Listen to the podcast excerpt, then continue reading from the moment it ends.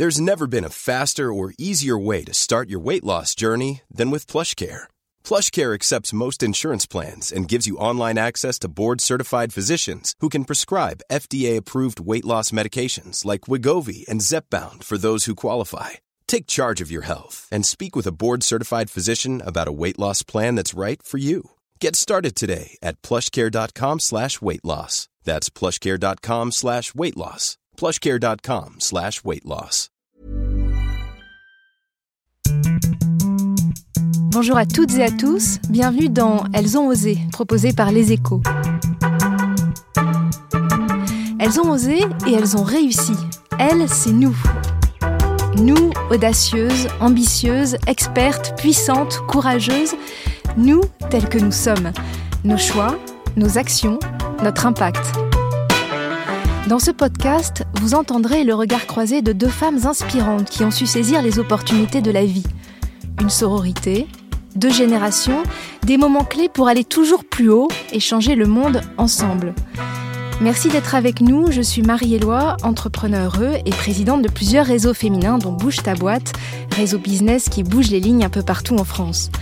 Aujourd'hui, je reçois deux rôles modèles, deux femmes qui montrent la voie et qui par leur impact transforment les codes de notre société. Clara Guémard, cofondatrice de Raise et qui sera rejointe dans quelques minutes pour ce regard croisé par Justine Hutto, cofondatrice de Respire. Bonjour Clara. Bonjour. Vous êtes cofondatrice avec Gonzague de Blinière de Raise, qui est un fonds d'investissement philanthropique, cofondatrice également du MEB, Mouvement pour une économie bienveillante. Alors c'est une grande joie de commencer cette série de podcasts avec vous, parce que depuis que je m'intéresse à la place des femmes dans l'économie, c'est vous qu'on me cite en exemple. Vous êtes d'origine franco-danoise et vous avez tracé un parcours exemplaire, archi-exemplaire, Sciences Po, ENA, haute fonction publique, puis vous avez été à la tête de General Electric France, même vice-présidente monde, vous me dites si je me trompe, vous avez neuf enfants, vous avez été présidente du Women's Forum, vous êtes au bord de plusieurs grands groupes comme Danone, Veolia ou LVMH, vous êtes le, et Bouygues, vous êtes le rôle modèle. Celle qui a tout osé, tout choisi, tout réussi, et pourtant quand on a la chance de vous rencontrer, ce qui vous anime, c'est souvent la même chose que nous, cette même envie de faire de votre mieux, d'être vous-même, de saisir les opportunités qui vous semblent justes à ce moment-là pour vous. Alors Clara, vous avez accepté de partager avec nous des moments clés, trois jours où vous avez réalisé des choix décisifs qui ont transformé votre vie. Alors comment vous avez vu ces opportunités, comment vous les avez saisies? Le premier jour où c'est quand vous avez accepté de devenir présidente de l'Agence française pour les investissements internationaux et c'était pour vous presque un échec. Oui, c'était un échec. D'abord, c'est amusant parce que vous commencez euh, ce podcast en disant que vous allez parler des femmes audacieuses, puissantes. Moi, je ne me sens ni audacieuse, ni puissante, euh, ni euh, cherchant la réussite. C'est jamais ça qui m'a animée. Ce qui m'a animée, c'est le désir. C'est le désir d'apprendre, c'est le désir de rencontrer, c'est le désir d'aimer, c'est oui, l'envie d'embrasser la vie, mais jamais la réussite sociale. Quand j'ai décidé, par exemple, de faire l'ENA, c'est parce que euh, j'avais envie d'apprendre comment le monde fonctionnait. Donc, euh, je crois qu'il faut euh, faire très attention et bien dire aux hommes et aux femmes que quand on s'installe dans une idée que on veut réussir, on veut avoir le pouvoir, eh ben en général on n'y arrive pas parce que c'est pas le bon objectif. C'est comme les gens qui veulent être des stars sans avoir de talent, quoi. Enfin, pour revenir pour ces moments clés, oui, c'était un échec parce que j'étais à l'époque euh, dans le jargon euh, sous-directrice à Bercy. Il y avait une grande direction dont le directeur venait de partir, dont je pouvais prendre la tête.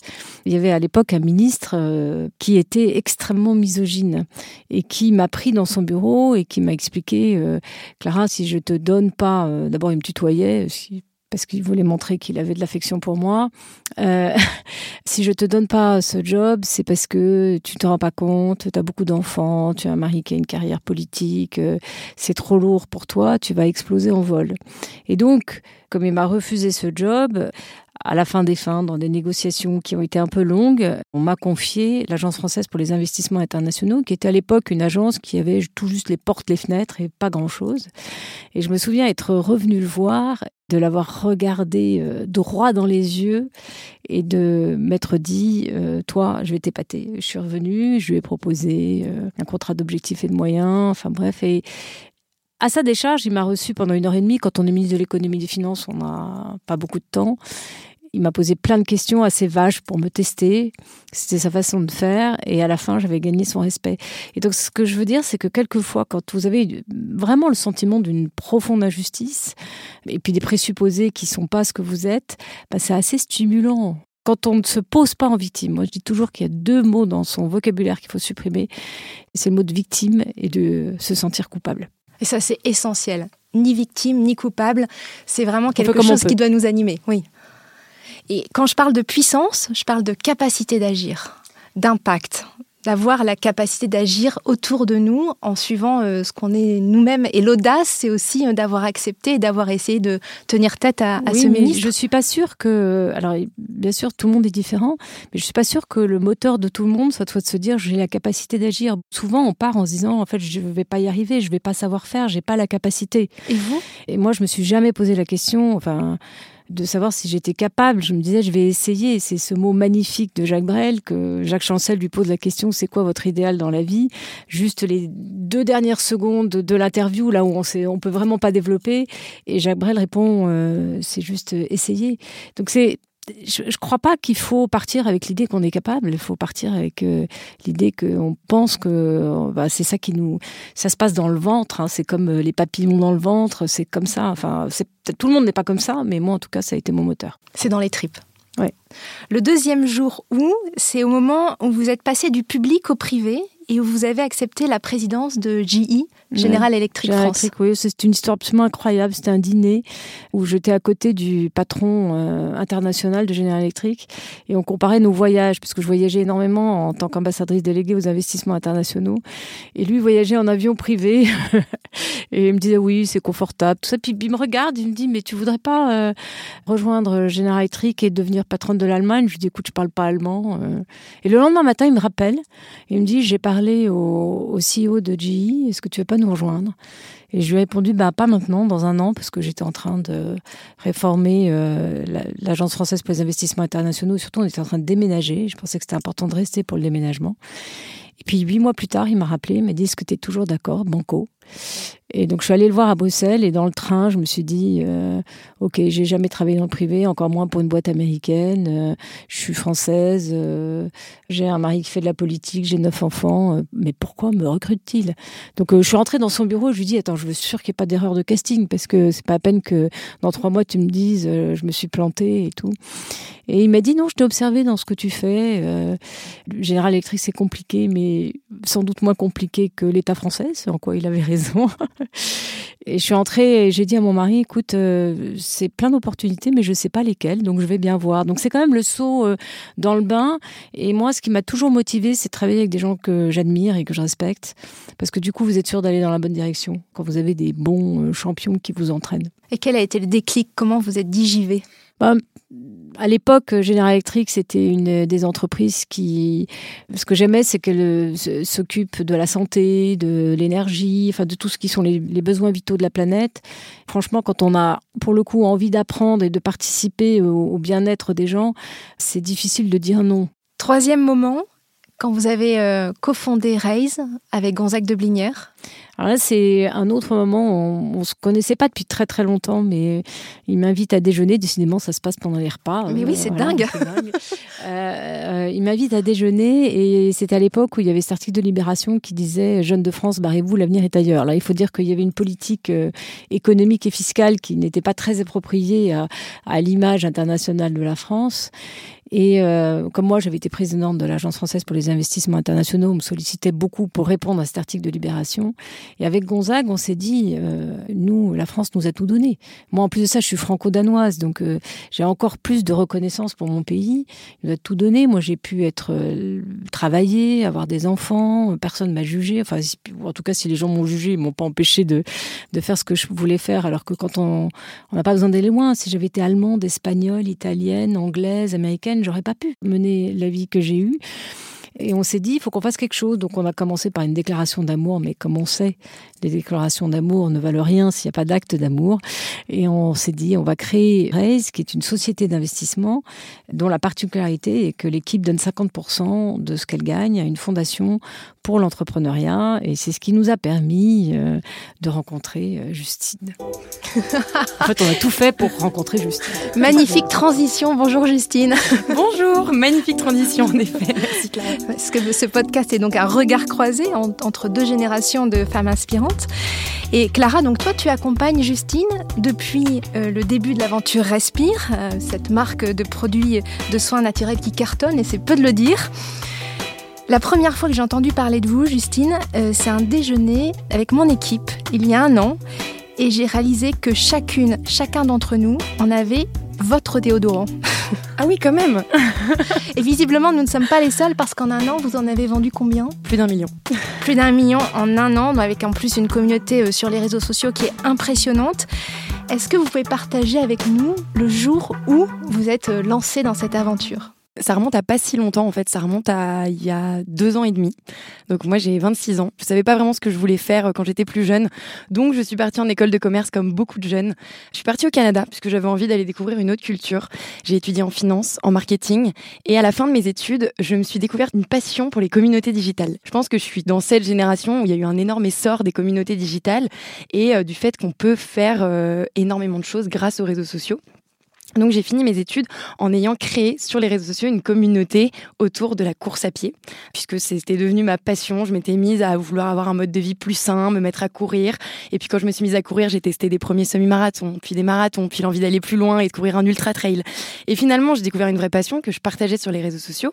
Et donc j'avais cette communauté euh, sur les réseaux. Et fin 2017, je rencontre Thomas Méheux, qui est mon associé. Thomas qui a un an de plus que moi, donc à l'époque on avait 23 et 24 ans. Et lui terminait HEC euh, Paris, où il avait déjà monté une première entreprise en B2B, dans la tech, enfin rien à voir avec euh, ce qu'on fait aujourd'hui chez Respire. On se rencontre par amis d'amis et on échange sur l'entrepreneuriat, sur les communautés digitales. Et on se rend compte qu'on a une passion commune euh, pour l'envie d'agir, l'envie de créer des choses. Lui est passionné par l'entrepreneuriat, moi je suis passionnée par le digital. Et ce moment où on se rencontre, une semaine plus tard, on me diagnostique une tumeur bénigne à la poitrine. Et c'est là que je prends conscience des produits d'hygiène qu'on utilise au quotidien, notamment les déodorants qu'on met euh, tous les jours sur notre corps, sur nos aisselles, qui sont une zone de la peau très fragile. Et surtout, les déodorants qui sont vendus euh, bah, dans le commerce ne sont pas tous des déodorants sains pour le corps. Clairement, il y en a beaucoup qui ont des ingrédients qui sont controversés, voire nocifs. Et là, je me mets à jeter mon déodorant, à partir à la recherche d'un déodorant qui soit plus sain. Et je le trouve pas. Et en fait, en parallèle, on continue avec Thomas à échanger parce que passion commune, parce qu'on se rend compte qu'on a une complémentarité et surtout qu'on s'entend très très bien sur un milieu professionnel. En fait, on s'entend même pas spécialement bien en amis, on s'entend bien parce qu'on a envie d'échanger sur des valeurs qui nous animent tous les deux. Et donc, j'échange euh, avec lui sur le déodorant et c'est là que on a eu ce déclic.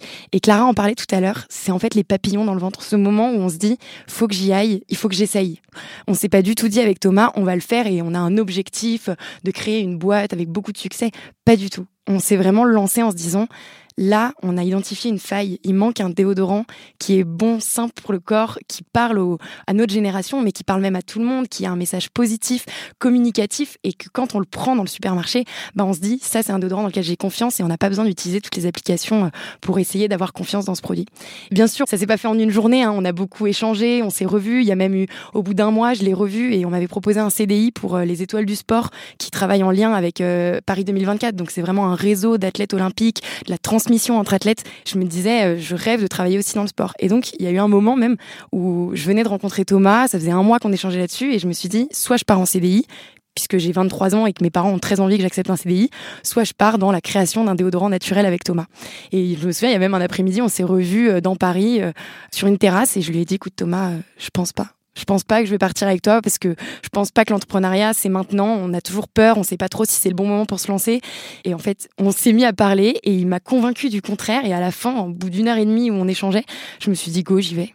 En fait, j'y vais et le soir, j'ai annoncé mes parents, j'ai dit bah je suis désolée, mais c'est maintenant quoi. C'est maintenant, je le sens. Et donc voilà, ça c'est le jour où j'ai saisi l'opportunité clairement et que ça a changé ma vie. Et ça reprend les mêmes mécanismes que Clara, l'envie d'essayer, les tripes, euh, et on y va. En quoi vous vous reconnaissez mutuellement l'une en l'autre? Clara, je le disais tout à l'heure, vous accompagnez Justine depuis euh, le début je pense Que, euh, alors Justine, on a investi dans son entreprise par euh, un véhicule qui s'appelle Race Venture, mais il y a beaucoup d'entreprises qu'on accompagne dans notre fondation philanthropique avec Gonzague de Blinière. Et ce que nous, on a constaté et qui vraiment nous enthousiasme, c'est que beaucoup de jeunes entrepreneuses et entrepreneurs, elles veulent résoudre un problème. Ils veulent changer le monde. Ils cherchent pas à réussir, ils cherchent pas à faire carrière. Ils veulent avoir un impact. Ils veulent même pas simplement être utile, mais avoir un impact sur le monde. Et c'est ce qui est extraordinaire, c'est que quand on a mon âge, de se dire qu'on a quelques clés qu'on peut vous donner pour vous aider à faire ce que nous-mêmes on n'est pas capable de faire. Et avec euh, Gonzague, on dit très souvent que nous on donne par admiration, pas du tout par compassion, en se disant ces pauvres petits, il faut qu'on les aide, ils savent pas faire, et du tout, pas du tout. Au contraire, on est admiratif de euh, leur inventivité, leur façon d'inventer des champs nouveaux de terrain d'action justement, euh, que ce soit dans l'environnement, dans le social, dans le sociétal, l'envie de rendre un monde meilleur. Et nous, on, vient apporter les quelques briques, non pas qui leur manquent mais qui mettrait plus de temps à acquérir si on n'était pas là. C'est simplement ça. On, on joue le rôle d'accélérateur, quelquefois un petit peu de conseil, mais c'est ça la magie des générations. Moi, j'ai la chance, euh, Marie, vous l'avez dit, d'avoir beaucoup d'enfants qui sont tous des adultes. Et je suis euh, convaincue que nous sommes la première génération où nous devons être l'élève de nos enfants. On a des choses à leur transmettre, mais c'est pas la même chose que d'apprendre le monde qui vient. Et vous, Justine, alors moi, vous euh, reconnaissez en Clara? Pour moi, Clara, c'est une femme qui porte des valeurs qui sont très fortes et ça se sent dans Raise, dans, ce qu'elle a créé pour moi, au tout début de Respire, quand j'ai rencontré Clara, quand j'ai rencontré Raise, on était loin un peu avec Thomas de tout ce qui est société d'investissement. Et puis, quand on est jeune entrepreneur, en fait, on se projette pas spécialement. Donc, on, on sait absolument pas à quel moment on aura besoin d'argent, à quel moment on aura besoin d'accompagnement et d'aide. Et en fait, euh, quand j'ai rencontré Clara, j'ai su que c'était une personne qui était vraiment euh, animé par des valeurs qui sont les mêmes que les nôtres. Et donc, euh, c'était euh, la bonne personne pour nous accompagner. Enfin, en tout cas, le bon groupe, clairement, pour nous accompagner. Et depuis le début de Respire, finalement, Clara fait partie de l'aventure. C'est génial pour nous de voir qu'en tant que jeunes, il y a eu euh, un groupement bah, comme Race qui a cru en nous, de pouvoir rencontrer Clara et Gonzague qui nous ont fait confiance et qui nous accompagnent. Pour nous, c'est génial. Donc, je dirais surtout les valeurs. Et puis ensuite, il y a le fait d'être accompagné par une femme comme Clara qui a eu bah, toute cette expérience dont on parlait, les neuf enfants. Moi, je me dis, mais comment un jour je suis capable d'associer euh, vie chez Respire, enfin le travail que j'ai aujourd'hui, et avoir des enfants. Je suis même pas capable d'avoir un chien aujourd'hui, tellement j'aurais pas le temps de m'occuper.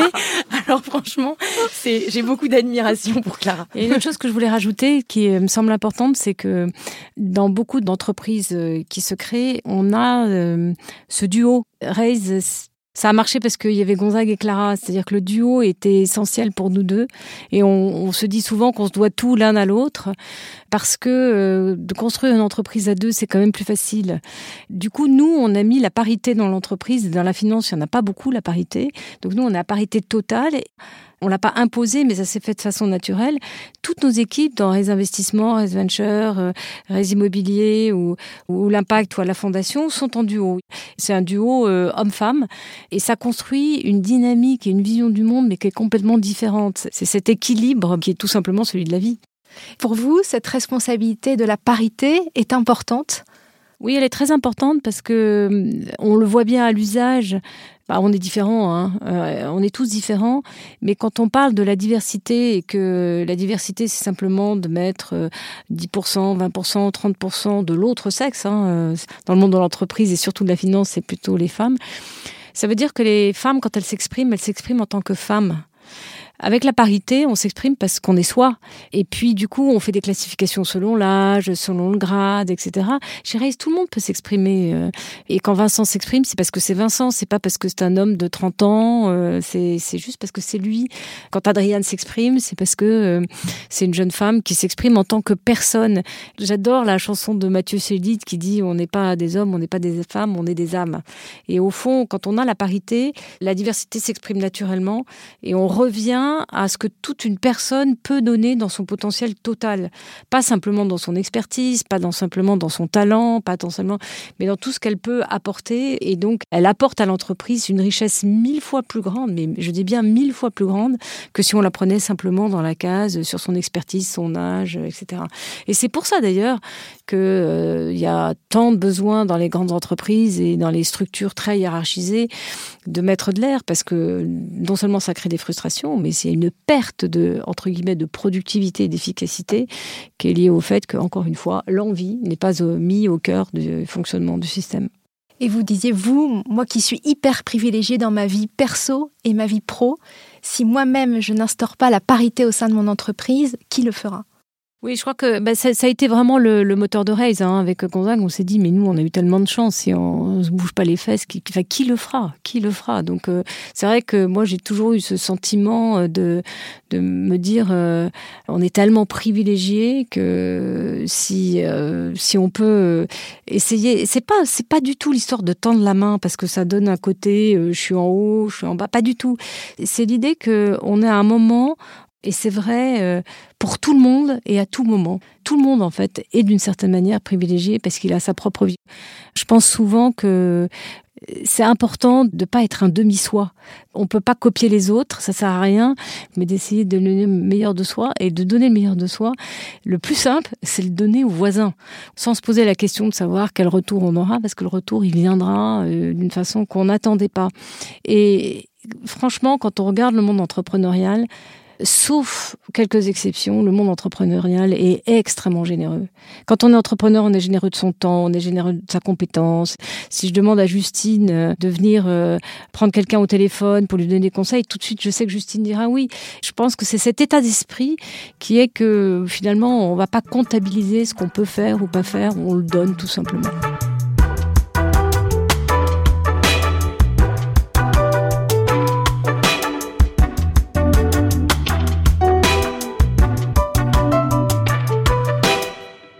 Vous avez des chemins qui sont parallèles, qui sont différents, mais qui se croisent à certains moments. Vous êtes vous-même, en tout cas vous dites chacune que vous êtes vous-même, et vous avez euh, disrupté finalement les codes de votre écosystème pour en inventer des nouveaux qui vous ressemblent et qui font évoluer le monde. En effet, quand je commençais à travailler sur Respire, bah on me regardait souvent et on me disait tu lances un déodorant. Enfin, j'ai pas révolutionné la roue quoi. Un déodorant, ça existe depuis euh, depuis des années et c'est vrai que déodorant naturel, il y en avait déjà sur le marché, mais finalement il n'y avait pas une marque qui se positionnait vraiment. Et donc c'est là qu'on est venu un peu disrupter notre modèle déjà de développement de produits, mais après c'est surtout dans la marque et dans, dans le digital, dans la communauté. Tous nos produits depuis le début, on les co-crée avec la communauté avant même de lancer Respire qu'on a lancé via un crowdfunding d'ailleurs. Donc la communauté est apparue euh, à ce moment-là, mais elle était là déjà avant où on a fait de la co-création. On était juste tous les deux avec Thomas, on avait pris un petit espace de coworking, on, était vraiment en train de travailler sur la marque, on faisait des allers-retours en Bretagne pour aller rencontrer notre docteur en pharmacie pour travailler sur la formule. Et euh, notre communauté, bah, je leur filmais tous les coulisses euh, que je partageais sur les réseaux sociaux, en story, en publication. Enfin, c'était vraiment notre moyen d'inclure la communauté dès le début dans notre concept et dans notre projet. Et on faisait même venir la communauté toutes les semaines, 10-15 personnes qui venaient nous rencontrer pour échanger en fait sur euh, bah, le packaging, la couleur, euh, les étiquettes qu'on allait mettre. Donc du collaboratif, de l'impact, du digital. C'est ça la recette euh, des nouveaux codes que vous avez Exactement. Mis en, en tout cas, c'est nos ingrédients qu'on a mis dans notre recette et pour le moment, le gâteau est plutôt pas mauvais. Oui, alors moi je ne sais pas si on a voulu inventer des nouveaux codes avec Gonzague, on a surtout voulu inventer euh, ou repenser la manière de faire la finance et plutôt que d'essayer de changer la finance, de créer de toutes pièces une autre manière de penser euh, la finance. L'argent, euh, c'est une énergie. C'est une énergie qu'on transmet, alors on peut la garder pour soi et on peut aussi la transmettre pour permettre à d'autres de faire des choses que nous, on ne serait pas capable de faire. C'est vraiment comme ça qu'avec Gonzague, on a créé Raise. Et c'est peut-être ça le, la clé. Euh, nous, notre clé, c'est d'être parti dès le départ en disant que notre performance, on l'a partagée à 50%. Euh, toutes les équipes, bah, elles font un chèque hein, quand même. Hein, donc euh, c'est un geste fort. Et elles sont d'autant plus fières que non seulement elles donnent, mais elles participent à l'action de la fondation. C'est-à-dire que les équipes de réinvestissement, de venture, d'impact, d'immobilier vont choisir les prêts d'honneur qu'on va faire, travaillent avec les startups qu'on accompagne. Et puis euh, bah, quelquefois, ça fait des belles histoires parce que, euh, si je prends l'exemple de Bird Office, euh, on les a à, la fondation. Maintenant, on a investi chez eux. Maintenant, ils ont aussi un prêt expansion. Donc, il y a des entreprises. Puis peut-être que plus tard, quand elle aura grossi, ça sera réinvestissement. Donc, c'est vraiment l'idée de créer. J'adore c'est ce que dit Justine sur le co-créer. C'est l'idée de créer une communauté, un écosystème avec les grands groupes, les PME dans lesquels on investit, les startups. Donc, du business avec du sens quel impact euh, aimeriez-vous avoir autour de vous? Autre que celui que vous avez déjà? Est-ce que c'est quelque chose qui vous intéresse, l'impact que vous avez? Je pense que ce qui est sûr, c'est que on le voit bien, on peut pas continuer comme on a continué avant. Donc euh, nous, euh, avec Gonzague, on est extraordinairement optimiste, mais on est très très lucide sur le monde d'aujourd'hui. Hein. Euh, il faut pas oublier qu'avant le Covid, il y a eu les gilets jaunes, il y a eu les grèves, etc. Donc il y a quand même un mal-être très profond de notre société et qui est certainement lié euh, au fait que euh, on a plus pensé aux chiffres qu'aux gens. On parle beaucoup du monde d'avant et du monde d'après. Moi, ce que j'espère, c'est que, comme le dit Mercedes Serra, le, monde d'après, c'est le monde d'avec. Alors pas avec le Covid, mais avec l'autre. C'est vraiment ça, c'est de se dire que on est plus fort, on est plus heureux quand on partage. Partager sa réussite, c'est la clé de la réussite. C'est dire ça le mouvement pour l'économie bienveillante. Hein. C'est cette conviction que quand vous mettez la générosité au cœur de ce que vous faites, ben, en réalité, vous réussissez mieux et c'est un moteur. On voit trop en France l'idée que la générosité, c'est un don qu'on fait à quelqu'un pour l'aider. Non, la générosité, c'est, vraiment cette conviction que quand on est généreux, ça crée plus d'énergie, plus de capacité à agir, euh, plus d'élan collectif et que donc c'est un moteur économique. Et de montrer la voie comme ça. Je ne sais pas si c'est montrer la voie. Ce serait très présomptueux de dire ça. Nous, on a cette euh, conviction que je chevillée au corps que d'abord c'est un chemin qui rend heureux, qui rend joyeux. Donc euh, pourquoi s'en priver? On n'a qu'une seule vie. Et en plus de ça, ça marche. Donc ce dont on est fier avec Gonzague, c'est qu'on a créé Raise il six ans. Aujourd'hui, on a plus d'un milliard d'euros sous gestion. On a créé un fonds d'impact qui est le plus gros fonds d'impact en France. Et cette réussite, on en est fier parce qu'elle démontre qu'on avait raison de partager personne n'a eu cette réussite-là. Donc ça veut bien dire que cette intuition qu'on avait, eh ben, elle a été bonne. Et vous, Justine? Alors moi, je dirais qu'il y, a deux types d'impact que j'aimerais avoir, un plus perso et un plus euh, relié à Respire. Euh, chez Respire, notre mission qu'on dit tout le temps, alors on l'a dit en anglais parce que ça sonne mieux qu'en français, c'est Your Body is Magic take care of it. En fait, on veut faire prendre conscience à un maximum de personnes depuis le début de Respire que notre corps est magique et que c'est vraiment notre corps qui nous permet de faire plein de choses au quotidien, que ce soit euh, du sport, des activités manuelles, aller au travail, faire de la musique, dessiner, chanter. C'est vraiment, voilà, on s'épanouit grâce à notre corps. Notre corps, c'est la seule maison dans laquelle on est obligé de vivre pour la vie. On peut pas déménager de corps. Donc en fait, il faut en prendre soin. Donc ça, c'est vraiment notre mission chez Respire et tous les deux avec Thomas, on est habités par cette mission. Et puis pour parler donc de l'impact un peu plus personnel, euh, c'est vraiment depuis euh, bah, depuis un an, depuis que j'ai lancé Respire, puisqu'on vient d'avoir un an le 14 mai 2019, on me contacte souvent en tant que femme entrepreneur, puisque finalement des femmes entrepreneurs, il y en a de plus en plus, mais il y en a pas tant que ça qui sont présentes sur les réseaux sociaux, qui prennent la parole régulièrement. Et en fait, ce que je réponds souvent euh, aux médias, c'est que pour moi, c'est pas un sujet. Je me sens super bien. Je suis super bien à ma place. Et oui, bien sûr, je n'ai absolument pas la science infuse et j'ai beaucoup hésité avant de me lancer. Et je l'aurais peut-être pas fait si j'avais eu la complémentarité euh, de, de mon Thomas, donc de mon binôme. Et hum, voilà, je me suis entourée des bonnes personnes, des personnes qui ont toutes les compétences bah, que je n'ai pas, qui sont clairement euh, beaucoup plus expertes que moi dans les domaines dont on a besoin chez Respire. Et on s'est entouré, bah, par exemple, de Race, qui nous a apporté aussi euh, des connaissances et de l'expertise qu'on n'avait pas. Donc, je pense que l'impact que j'ai envie d'avoir, c'est de faire passer un message, de donner confiance à d'autres femmes, même à d'autres hommes. C'est surtout les femmes où on est plus réticentes à, se lancer, à croire en nous et à oser. J'ai vraiment envie de dire oser parce que j'ai essayé et même si ça n'avait pas marché, bah, j'aurais beaucoup appris et oser être soi, parce qu'on voit bien toutes les deux que vous êtes euh, vraiment vous-même à votre juste place. On va terminer par un portrait chinois rapide. Le conseil que vous donneriez à vous-même à 20 ans. Alors Justine, c'était il n'y a pas très longtemps. On va commencer par vous, Clara. Voyager.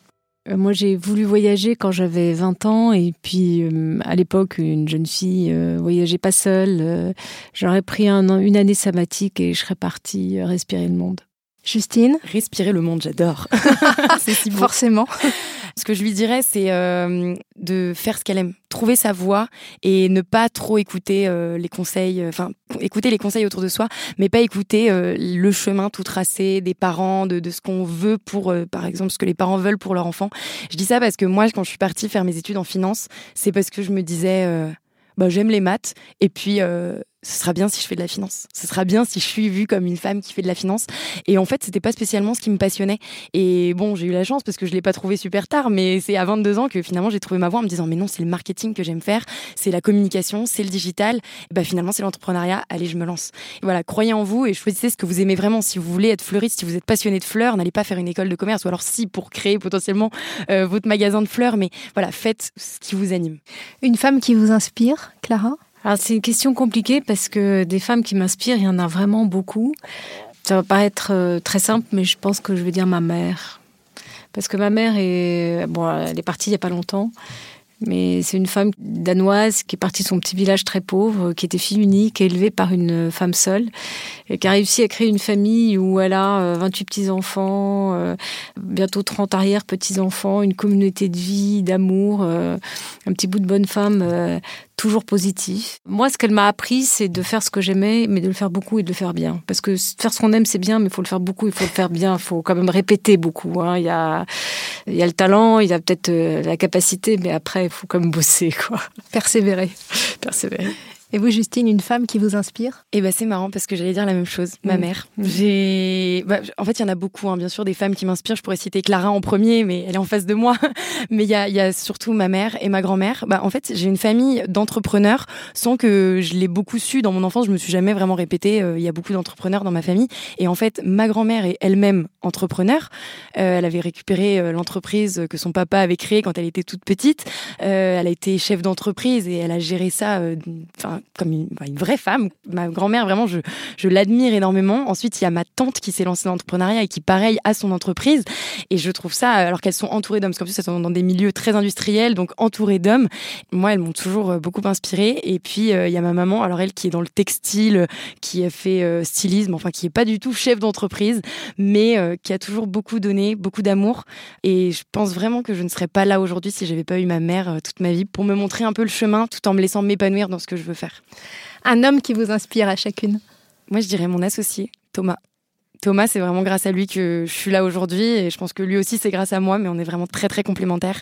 Et sans lui, euh, sans lui, il n'y aurait pas respire. Alors moi, je vais bien sûr, euh, moi aussi, mon associé Gonzague, parce que d'abord, euh, il a une immense qualité, c'est qu'il est extrêmement drôle. Et je dois dire que d'avoir la chance de travailler avec quelqu'un avec qui je suis assurée d'avoir au moins deux ou trois fous rires par jour, c'est quand même une immense qualité. Et puis il a deux phrases que j'aime beaucoup citer. La première, c'est qu'il cite euh, souvent Nelson Mandela qui dit Moi, je ne perds jamais, soit je gagne, soit j'apprends ». Et puis une autre qui quand on y réfléchit, est profondément vrai, qui est, ne pas se faire chier et tout réussir. Et c'est vrai parce que quand on se fait chier, on réussit pas. J'adore. Un film pour chacune d'entre vous, Justine. Eh ben, je citerai le film que j'ai vu euh, il y a trois semaines et qui m'a bouleversée. C'est un film turc qui s'appelle euh, Miracle in the Cell Number 7 et c'est euh, une histoire d'un papa qui est autiste et qui a une petite fille. alors ça se passe en Turquie et le papa en fait est accusé d'un meurtre d'une petite fille alors que pas du tout. Il jouait avec elle, elle est tombée. Enfin voilà et il est déporté dans une dans une prison et il y a un amour qui est si fort entre ce père et cette fille. Et ce film m'a bouleversée. Alors rien à voir avec ma vie actuelle, mais je suis quelqu'un de très très sensible et vraiment ce film m'a m'a porté. Et maintenant, quand on me dit un film, bah, je pense que je pense qu'à lui et j'aurais envie de le revoir encore et encore, même si je vais verser beaucoup de larmes. Alors moi, j'ai un film culte euh, qui est un film très ancien, qui c'est Les Enfants du Paradis. Ah oui. Je pense que ce film rassemble tout. C'est un chef-d'œuvre. Et oui, il y a à la fois l'amour, le comment dire, la tragédie, la jalousie, la passion. Enfin, tout est dans ce film. Donc, euh, Les Enfants du Paradis. Et on termine par un endroit qui vous ressource? Bah, d'abord, je pense que la première euh, lieu de ressourcement, c'est sa vie intérieure. Savoir être euh, à l'intérieur de soi et d'enlever toutes les épluchures pour arriver à la flamme, à, la source euh, qu'on a au fond de soi. C'est pas toujours facile. Euh, souvent, quand on est énervé, fatigué, triste, euh, épuisé, etc., on n'arrive pas à y retourner. Donc, je pense que c'est vraiment le, premier lieu qu'il faut aller chercher. Et puis, sinon, un endroit, c'est au pied d'un chalet dans la montagne. Moi, j'aime bien les endroits où il y a de l'horizon. Merci, Clara. Moi, je dirais, j'ai l'habitude depuis toute petite d'aller à Noirmoutier, cette île euh, Noirmoutier, je, je l'adore et c'est là où je me ressource. Et euh, pouvoir courir en bord de mer, euh, être complètement ailleurs. Et c'est quand je vais à Noirmoutier, c'est des moments où je déconnecte. Et c'est vrai que moi dans ma vie actuelle avec les réseaux sociaux, tout ce qui est à fond en fait, je ne coupe jamais. Le samedi, le dimanche, je poste sur les réseaux sociaux. Et donc quand j'ai besoin de me ressourcer, bah, c'est de couper et d'aller courir là-bas ou n'importe où en bord de mer ou en montagne avec un beau paysage. Merci pour ces beaux horizons à toutes les deux. Merci Clara Guémard, merci Justine Hutto. Merci à vous toutes et tous qui nous écoutez. C'était Elles ont osé, proposé par Les Échos. Merci à Solène Moulin et Théo Boulanger qui ont réalisé l'épisode. Merci également à Zaya Cassel qui a coordonné euh, l'ensemble de ces invitations. Et si vous avez aimé ce podcast, je vous remercie de le préciser avec un 5 étoiles. Ça nous aidera à continuer sur cette voie. Merci pour vos commentaires que j'ai hâte de lire. Rendez-vous dans un mois pour un nouveau podcast. D'ici là, gardons précieusement en nous cette citation de Goethe. Quoi que tu rêves d'entreprendre, commence-le. L'audace a du génie, du pouvoir, de la magie.